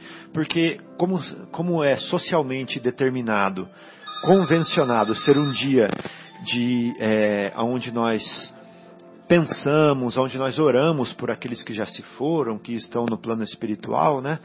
Nós é, por não saber como se comportar, do ponto de vista é, sentimental, nós nos desequilibramos. Né? E trazemos à tona aquelas lembranças doentias, aquele sofrimento, é, aquelas mágoas antigas, né? destampamos aquela marmita é, com comida podre que ficou guardada há tanto tempo, aquelas lembranças, aqueles choros convulsivos, aquela inconformação, né? É e o, falta da resiliência, né? Falta, falta da resili resiliência, falta da fé, falta da esperança, falta da resignação. Resignação, resignação desculpa. Resignação. É. Não, mas resili resiliência também, também que é insistir, também, né? Também é. Que é persistir. É, então, é, nós queríamos falar um pouquinho desse dia, né, João? Se você puder me ajudar é, aí. É, é porque. Do ponto de vista espírita, né? É, porque para todos os irmãos, inclusive os espíritas e os não espíritas, né, é importante a gente, inclusive, é, conversar isso aí, porque a gente tem, inclusive, recebido né, mensagens. Né, ontem tivemos oportunidade de receber mensagens dos nossos irmãos que já se encontram né, do outro lado da vida tanto da parte, vamos dizer, dos irmãos que ainda estão trabalhando para se melhorar, quanto dos dirigentes. Né? É, os que estão a, ah, se trabalhando para se melhorar, eles é, pedindo né, que as pessoas é, não pensem, né, porque existe muita, existe muita confusão né, por, por parte da, da, da humanidade que não entendeu ainda como é que funciona, porque as pessoas pensam que depois que morreu virou santo, né? E não é nada disso. Na realidade, igual, por exemplo, você citou o livro do André Luiz, André Luiz, né, esse espírito maravilhoso, né, que é, nos ajuda tanto, mas ele mesmo passou oito anos de umbral, né? Então, assim, nós O que, que é umbral, João? Umbral é aquela situação, é, é, é uma, é uma é uma zona, né, uma área né, na, na, espiritualidade onde se concentram né, as vibrações, todas as nossas vibrações negativas. É um portal, o umbral é um portal, é, uma, é um local de transição entre a Terra aqui, vamos dizer, física, onde nós habitamos, e os locais né, mais elevados da espiritualidade. Né? Então, e aí o, o André Luiz passou uma situação de sofrimento, de angústia, onde ele reviveu todas aqueles as dificuldades que ele viveu durante a vida aqui. E ele ficou lá até exatamente por ignorância, no sentido de desconhecimento, ele ficou ali durante oito anos. E, e, os nossos irmãos que desencarnaram, né, uma grande parte, né, infelizmente, hoje em dia nós estamos nesse estágio, e por esse desconhecimento, né, nesse dia de finados, muita gente fica fazendo prece com remorsos e não sei o que, inconformado, chorando, e conturba muito esses irmãos que que desencarnaram que ainda não estão em condições, não estavam em condições equilibradas assim, né, para resistir e causa um transtorno enorme, né? Então, assim, irmãos nossos, bem intencionados, inclusive, mas ainda que estão passando doentes ainda do lado de lá, tentando se reequilibrar, se reharmonizar, eles vêm nos pedir né, que, que haja mais serenidade nesse dia né, nas preces, que façam prece, mas não precisa, primeiro que não precisa ser num dia, tem que ser todo dia, né? Isso, excelente. E não só no dia de finalizar. Isso é uma convenção social, né? É social, né? E então, e, e da mesma forma, da mesma forma também os nossos, os nossos, é, os espíritos coordenadores, eles nos passam a orientação exatamente para que a gente faça bastante prece pelos encarnados para que tenham essa compreensão, esse entendimento, né, Fábio? E também para os espíritos, para a gente fazer prece para os encarnados não fazerem esse, não ter esse tipo de comportamento, né, para entender que eles precisam de prece todo dia, né? E que nenhum deles, é, nenhum deles, não nenhum deles, mas assim, muitos deles, não é porque desencarnaram que viraram santos ou que já estão equilibrados. Não, muito pelo contrário. A luta, a luta é enorme, né, Fábio? A pessoa, a gente quando é, desencarnar vai ficar exatamente a mesma coisa, inclusive, né, uma, uma coisa que a gente, eu só vim saber dessa informação quando eu através do espiritismo é o seguinte: a gente, muita gente desencarna e fica anos e anos sem saber que desencarnou. Sem nem saber. Eu, isso é muito chocante. Eu fiquei a primeira vez que eu fiquei sabendo disso, eu fiquei extremamente chocado. E é uma verdade, né, que, né, igual a gente comenta aqui, eu participo de reuniões assim de esclarecimento e tal. E assim, a quantidade de, de, irmãos nossos que vão lá que nem tem noção que desencarnaram e já estão há décadas. Uhum. É impressionante. Você sabe que. Desculpa, João, te cortei. Não, fala, não, fala. É, era isso. Eu ia te falar assim, é engraçado isso, né? Eu morei, eu morei um tempo no México e o Dia dos Mortos no México é uma festa. É, então me, quando, me convidaram para ir na casa de uma pessoa no Dia dos Mortos e eu cheguei lá, tinha o lugar à mesa da pessoa que no caso era o pai da minha amiga que já, tinha, já havia desencarnado, com a comida que ele gostava, mas nenhum sentimento de tristeza. Era uma festa para ele que supostamente, se, se tivesse a permissão, estaria ali, mas festejando. Então era um sentimento bom até, não era uma coisa de remorso, de dor, é de saudade. Era para estar tá ali revivendo, mas com, com a paz no coração. Né? E, inclusive, em falar em paz no coração, tocou o telefone aqui da rádio. Quero dizer que o, o âncora número um, nosso chefe Marcelo, acabou de ligar dando uma sugestão legal. Tem um grupo de WhatsApp daqui da, da, do programa que a Sônia ou o próprio Marcelo mandaram uma oração, né? A prece do Dia dos Mortos, não é isso? A uhum. oração dos mortos. Eu vou pedir para a Tayla ler para a gente. É, prece pelos desencarnados.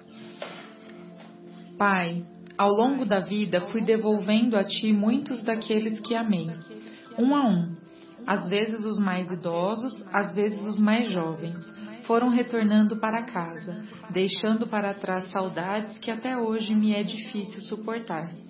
Flores que trocaste de jardim, deixando em seu lugar o silêncio e a solidão. Hoje quero pedir por eles, a todos que de uma forma ou outra estiveram ligados a mim nesta encarnação, para que os abençoe e guarde, a fim de que encontrem paz e serenidade no mundo espiritual. Muitos deles, Senhor, não obstante o coração generoso, afastaram-se do corpo através de enfermidades dolorosas e incuráveis, que lhes minaram as forças até o final, deixando na memória de todos o exemplo da coragem e da fé em teus desígnios, sem esmorecimento.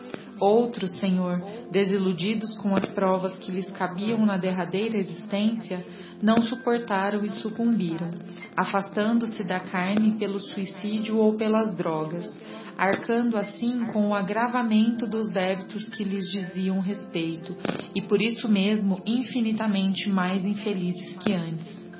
Outros, Pai, deixaram para trás os mais belos e santos laços desencarnando em pleno vigor juvenil, desfazendo-se assim de pesados grilhões passados e retornando com a leveza das aves para os ninhos superiores, para descansar e prosseguir.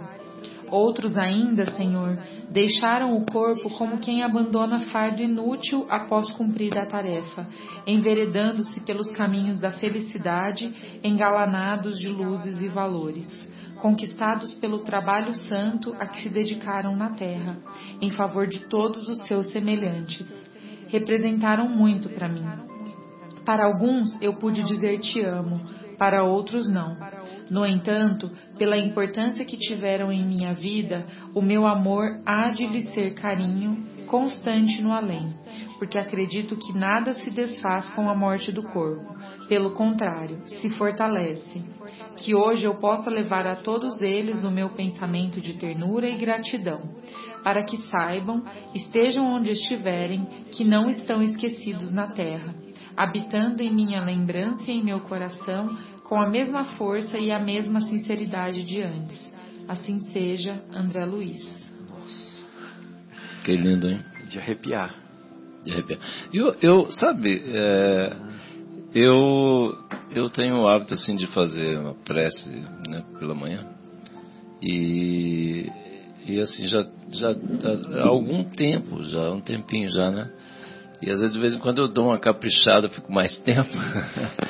Mas aí eu vou abraçando todo mundo inclusive o pessoal que já passou para outro lado né? Um monte de queridos do outro lado e tal então assim e é, é engraçado como assim essa é, é essa esse costume né é, nos aproxima. É impressionante, é impressionante. Né? Até eu estava, enquanto é, a Taira estava lendo aqui, eu estava refletindo aqui, pensando o quanto isso é, tem facilitado, vamos dizer, essa, essa questão da saudade, porque o ponto, eu diria que mais dolorido, né, é a questão da, da saudade, o contato a gente tem, mas tem, tem contato durante a noite tal, não sei o que, a gente acaba não lembrando, né, durante o sonho. E aí o que, o que pega às vezes é a saudade, mas aí com esse, é, essa, esse costume que eu, é, vamos dizer, eu estou dizendo, estou aqui trazendo o testemunho de uma coisa que eu faço, né? Tem me consolado, né, confortado bastante meu coração isso aí com, com essa atividade, muito legal. Ô João, um trocadilho para fazer. É, a gente fala que os espíritos superiores têm uma frequência mais elevada, né, e que os espíritos inferiores têm frequência baixa, né? Então você quer aumentar a sua frequência? Aumenta a frequência com que você com que você faz o bem, com que você boa, fala boa, com boa. Deus.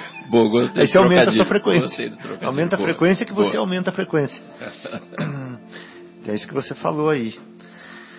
Bom, então, gente, é, dando prosseguimento aqui sobre o Consolador prometido, né? A gente leu aqui que Jesus falou que o mundo não pode receber porque não o vê e absolutamente não o conhece, e que muitas almas já estão é, galgando escalões, né, degraus de sensibilidade, de conhecimento, de maturidade para percebê-lo, né, para perceber essa consolação. Então, é, o Espiritismo é uma escola para é, uma escola é, convite, né, para essas almas que se agregam na busca do Jesus, é, do Jesus, é, como que é a palavra? Original, sabe? Do cristianismo primitivo, do cristianismo é, é, puro, e não o cristianismo que já recebeu a primeira influência lá na Casa do Caminho, em Jerusalém, quando Paulo de Tarso entrou lá para perseguir, para perseguir os primeiros cristãos, e Tiago se ajoelhou e falou assim: Não, eu sou judeu. Né? Tiago, filho de Alfeu, ele se ajoelhou e falou assim: Não, eu sou judeu e nessa casa aqui eu, vou, eu defendo e vou defender os princípios judaicos. E aí ele já começou a meter dentro do cristianismo as é, tradições judaicas superficiais, as influências, né, como por exemplo circuncisão, coisas assim, etc e tal, que o Pedro teve que ceder, porque senão a casa do caminho ia ser extinta, né, pelo sinédrio. Aí depois, lá em, em Antioquia, aí, o Paulo de Tarso conseguiu manter o cristianismo primitivo até a primeira viagem dele. Quando ele voltou da primeira viagem, já estava metido dentro da igreja de Antioquia os preceitos superficiais os mesmos farisaicos exatamente. novamente. Ou seja, já começou outra vez a influenciar no cristianismo, né? No cristianismo original, nós estamos falando. E assim foi uma luta, né, para preservar o que se podia do cristianismo original, do cristianismo primitivo. Mas ao longo da história teve muita interferência e Jesus estava ciente dessas interferências que iam acontecer por conta do nosso primitivismo. Exatamente. Por conta dos nossos interesses materiais, por conta de busca de prazeres, de sensações, né, de poderes, etc e tal. E, e inclusive quero aproveitar esse gancho aí e convidar os ouvintes aí a ler o Paulo Estevam, né? Que é exatamente isso aí que o nosso querido Fábio está relatando aqui, está lá muito bem descrito pelo nosso exatamente. querido Chico. Com uma riqueza de Emmanuel, né, detalhes. Né, através do nosso querido Chico. É, com uma riqueza de detalhes. É maravilha, que... mas só de você falar assim a gente viaja no tempo aí, muito legal. É verdade, João. Então, é, veja bem, é, Jesus promete esse consolador que vai restabelecer o cristianismo. Né? E a grande proposta do Espiritismo é trazer Jesus de novo no coração do povo, como falava Chico Xavier. Né? Essa é a grande ideia. Tanto é que na pergunta 625 do Livro dos Espíritos, não pensa que eu sei os, as, os números das perguntas, eu só sei dessa, só, e da número 1 um também. Só o, Marcelo, só o Marcelo que sabe de qual. É. Então, só o Marcelão. Aí, Marcelo, Aí, é, na pergunta 625 do Livro dos Espíritos, eles, Kardec pergunta assim, né? Qual é o tipo mais perfeito que passou pela Terra? Ele fala assim: vide Jesus. Jesus é o modelo, né? Não tem, não tem outro perfeito como Jesus aqui na Terra. Os outros são emissários de Jesus. São espíritos que vieram com missões. Colaboradores. Né? Mas né? não são Cristo. Né? Cristo é Jesus. Então Jesus falou o seguinte: olha, a minha mensagem vai se deturpar por causa do terreno onde essas sementes caíram, que são os corações de vocês. Mas vai chegar o momento em que a dor, em que a vida, em que a lei vai ter sulcado a terra, vai ter trabalhado, vai ter arado, vai ter condimentado, se essa palavra que eu posso usar, vai ter adubado essa terra de tal forma que nós podemos reviver o cristianismo primitivo novamente. Então, esse é o consolador. E o Espiritismo é um convite a esse consolo né, que o Cristo prometeu. Porque o Espiritismo tem a proposta de reviver o cristianismo essencial, o cristianismo puro. Né. E é, o, o, como o Espiritismo é a doutrina não de Kardec, como as pessoas pensam. O Espiritismo não é kardecismo, como as pessoas pensam. O Espiritismo é Espiritismo, ou seja, é o ismo dos espíritos e não o ismo de Kardec. Né? Ou seja, é a filosofia espiritualista trazida pelos próprios espíritos.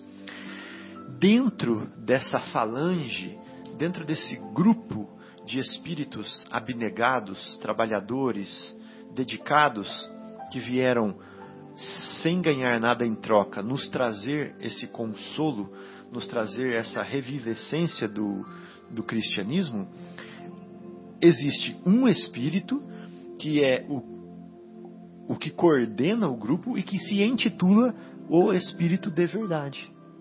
Né?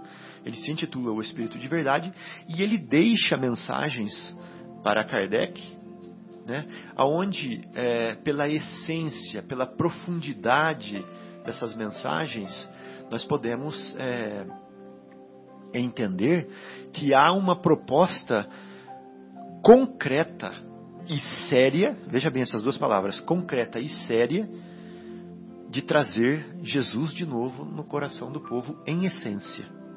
Por isso, o Espiritismo se consola, é, o Espiritismo se considera como consolador prometido.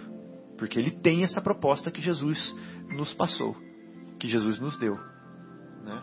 E o Espiritismo sabe que no planeta existem é, espíritos encarnados, espíritos vivendo essa experiência aqui conosco, que estão aptos, que estão prontos a entender essa mensagem e levá-la adiante. Não só falando, mas exemplificando. Não só exemplificando, mas transformando o planeta num planeta de regeneração. Ou seja, um planeta onde eu não vou mais necessitar aprender pela dor. Eu vou agora aprender pelo meu próprio esforço, pela minha própria vontade. Agora eu quero fazer o bem.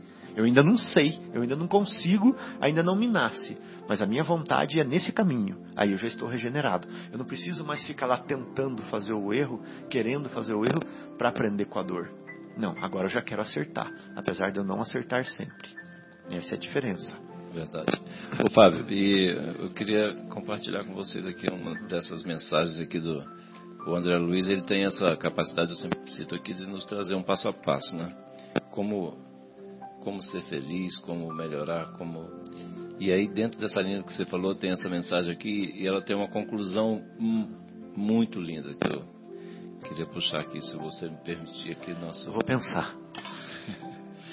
Então a mensagem do livro Vivendo o Evangelho, volume 1, a mensagem número 80, chama-se Consolação. Ele diz assim: Jesus esteve com necessitados de diversa natureza e a todos ensinou, apontando o roteiro da renovação. Ele esclareceu os egoístas e ensinou a caridade. Confortou as decaídas e ensinou a vida nova. Aconselhou os ladrões e ensinou a honradez. Olha que lindo, né? Cada, cada frase que você lê aí tinha que fazer um estudo sobre elas, né? Exatamente. Advertiu os adúlteros e ensinou a correção. Que coisa maravilhosa, né? Uhum. Elucidou os arrogantes e ensinou a humildade. Dialogou com os céticos e ensinou a força da fé. Olha que maravilha, meu Deus, é de arrepiar, né? É. Orientou os avarentos e ensinou o desapego e você repara que assim, o, o, o verbo primeiro né, é sempre caridade. Né? Orientou os avarentos e ensinou o desapego. Lá nos ladrões, aconselhou os ladrões e ensinou a honradez. Quer dizer, sempre de uma forma positiva, positiva né? É. Então, aliviou os sofredores. Caridade. E, e exatamente. Aliviou ensinou. e ensinou a esperança. Né? Ou seja, não ficava só na palavra. Não. Não, ele, ele trazia a parte junto. prática, exatamente. Por isso que eu gosto, né, sempre cito aqui do André Luiz, ele nos traz passo a passo. Eu não sei como é que eu vou fazer para ser bom. Sei lá, vamos ler, ler André Luiz que a gente vai é. ter uma dica. É. Né? Recuperou os cegos e ensinou o valor da luz. Que coisa linda, né? Reabilitou os fracos e ensinou a coragem. Curou doentes aflitos e ensinou o equilíbrio. Olha isso aqui, né? Profundidade. Desaprovou impostores, que é uma caridade, né? Uhum. Desaprovar, ele está errado. É, ele teve coragem. Exatamente. Imagina você chegar e falar assim, raça de víboras. Para as pessoas que dominam ali a sociedade e que poderiam matá-lo ali na hora. Exatamente. Ah. Tem que ter muita coragem, né? Então ah. ele diz assim: desaprovou os, os impostores e olha o que ele falou: ensinou a sinceridade. Olha que coisa uhum. maravilhosa, gente. Sublime demais, né? É muito sublime. E aí o André Luiz, nosso querido, termina assim, concluindo, ele diz assim: Consolador prometido pelo Cristo, o Espiritismo também lida com, com diferentes imperfeições da alma e, à semelhança do Mestre Divino, semeia a consolação e ensina a essência do bem semeia a consolação e ensina a essência do bem. Uhum. Olha só a, a, conclusão dessa parte que eu achei maravilhosa, que eu, por isso que eu quis ler pro, junto com vocês aqui. Mostrando que a felicidade autêntica nasce invariavelmente da transformação moral. Ah. A felicidade autêntica, vou repetir, a felicidade autêntica nasce invariavelmente da transformação moral. Igual eu estava vendo, eu, eu, tinha lido isso antes, eu estava já com esse plano aqui, né, de ler essa ah. mensagem aqui.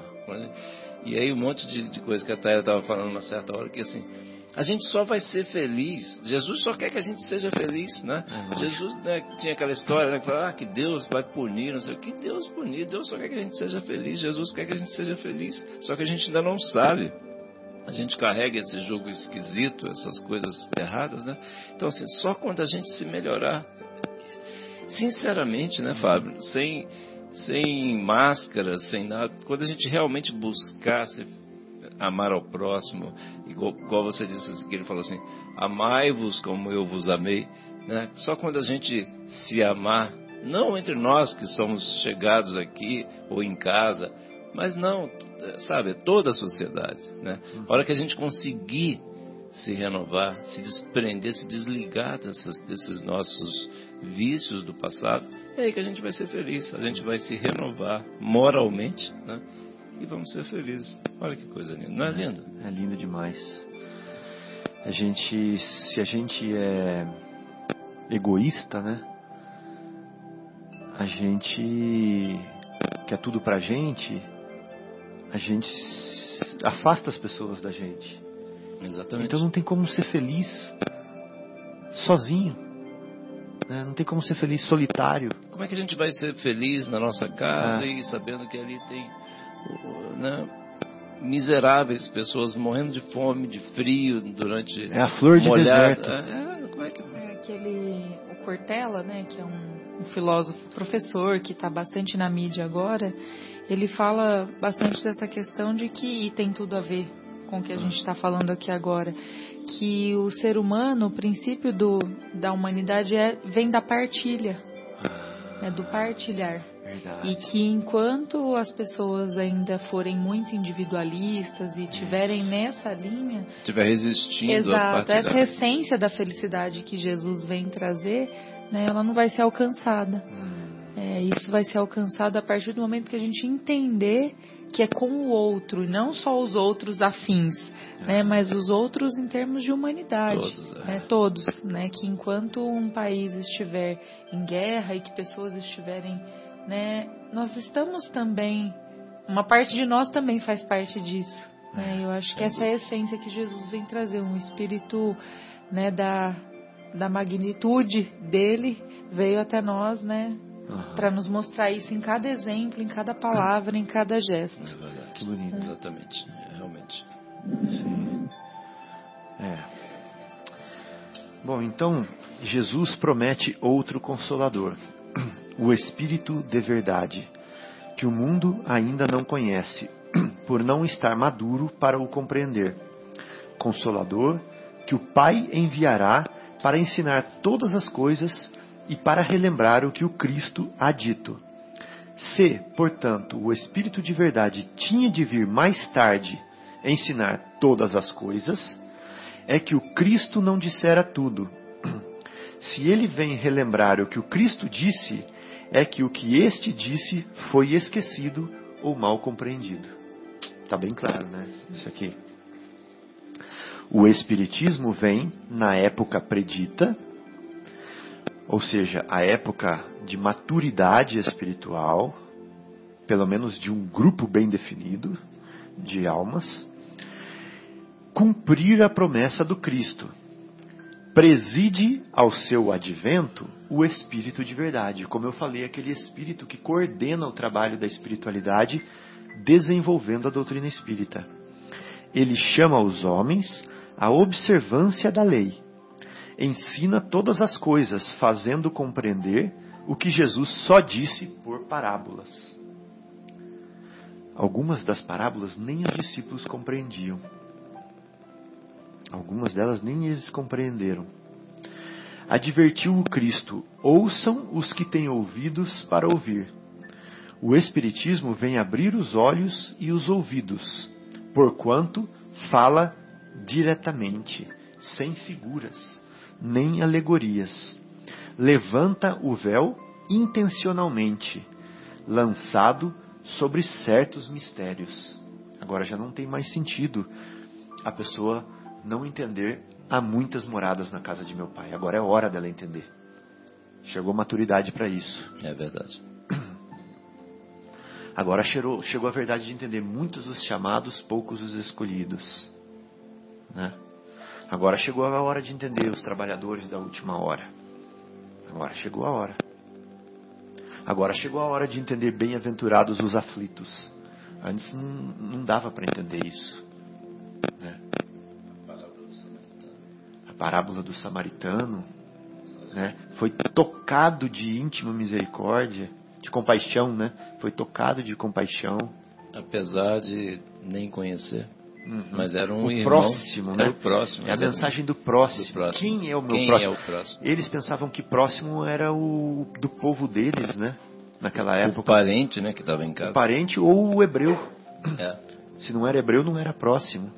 Mas Jesus disse: nenhuma ovelha será perdida. Nenhuma. Ele não falou só as ovelhas hebraicas, né? Ou só as ovelhas evangélicas, ou só as ovelhas católicas, ou só as só ovelhas as espíritas. Espíritas, é? Não, não, nenhuma delas. Nenhuma. Hoje a gente consegue entender isso. Qual outra doutrina que nos permite entender que nenhuma ovelha será perdida? O Fábio, você sabe que em, em diálogos com os nossos queridos irmãos, né, do outro lado, assim, uhum. Uma coisa que toca muito o coração, né, deles, nosso também, que assim, muitas das conversas eu choro uhum. copiosamente também. Exatamente assim, eu digo assim, é, intuído né, pelos Espíritos aqui, dizendo assim, assim, Jesus falou que nenhuma das ovelhas vai se perder, é. nem eu, nem você.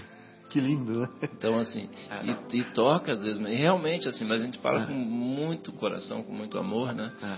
E, e realmente é, comove né, nos comove e os comove também. É. é. uma maravilha, realmente essa passagem é, é muito impressionante. A gente precisa, né, aquilo que a Taira estava falando, a gente precisa realmente, é, vai ser o momento, né, o divisor de águas, quando a gente efetivamente conseguir amar ao próximo como a nós mesmos. Né? Exatamente. Então, é, com o Espiritismo, nós viemos a ter um novo entendimento do que não vai alcançar o reino dos céus aquele que não nascer de novo. É, completamente novo entendimento. E são muitos, né? Que, é, como a gente tem que falar de uma forma generalista, não dá para entrar em cada detalhe. Mas os estudos né, semanais que nós fazemos aqui vão mostrando a diferença de perspectiva que o Espiritismo olha para os ensinamentos do Cristo e da profundidade e do, da atuação, do alcance que eles têm no nosso coração. Então, é, só para ir concluindo, né? O Espiritismo vem abrir os olhos e os ouvidos, porquanto fala sem figuras nem alegorias. Levanta o véu intencionalmente lançado sobre certos mistérios. Não era a hora. Vem finalmente trazer a consolação suprema aos deserdados da terra e a todos os que sofrem, atribuindo causa justa e fim útil a todas as dores. Disse o Cristo: Bem-aventurados os aflitos, pois que serão consolados. Mas como há de alguém sentir-se ditoso por sofrer, se não sabe por que sofre? O Espiritismo mostra a causa dos sofrimentos. Ele mostra a destinação da terra. Ele mostra o objetivo dos sofrimentos aponta-os como crises salutares que produzem a cura e como meio de depuração que garante a felicidade em existências futuras. O homem compreende que mereceu sofrer e acha justo o sofrimento. Sabe que este lhe auxilia o adiantamento e o aceita sem murmurar. Como o obreiro aceita o trabalho que lhe assegurará o salário o Espiritismo lhe dá fé inabalável no futuro, e a dúvida pungente não mais se lhe apossa da alma, dando-lhe a ver do alto as coisas. A importância das vicissitudes terrenas some-se no vasto e esplêndido horizonte que ele o faz descortinar. E a pers perspectiva da felicidade que o espera lhe dá paciência resignação e coragem de ir até o termo do caminho. Assim, o Espiritismo realiza o que Jesus disse do Consolador prometido: conhecimento das coisas, fazendo que o homem saiba de onde vem, para onde vai e por que está na terra. Atrai para os verdadeiros princípios da lei de Deus e consola pela fé e pela esperança. se os amigos não têm mais nada para comentar, eu queria aproveitar é, esse momento para agradecer a oportunidade. Né? Queria mandar um abraço para o Marcelo, para a Sônia. Sônia, já, deixa eu ver aqui, Sônia. Já deu meia-noite? Falta um minuto, Sônia. Dá uma tolerância aí, vai. Parabéns para você. Seja muito feliz, né? Ao lado desse maridão que Deus te deu. É, continue nesse caminho iluminado, né, pelo farol da caridade que você vem, vem traçando. Sinta-se abraçada por todos nós, do fundo do, dos nossos corações. E sinta-se amparada no que você precisar, nós estamos aqui para ser seu apoio, tá bom? Então, um beijo carinhoso e muita felicidade ainda é, nessa sua jornada aqui no planeta. Então, uma boa noite a todos, boa semana e as suas despedidas, João. Boa noite a todos, foi um prazer também. Agradeço a oportunidade de estar aqui com vocês. Mandar um beijo para todos os nossos queridos ouvintes, né? E especialmente para nossa querida Sônia, aí. então parabéns aí, um beijão grande, tá bom?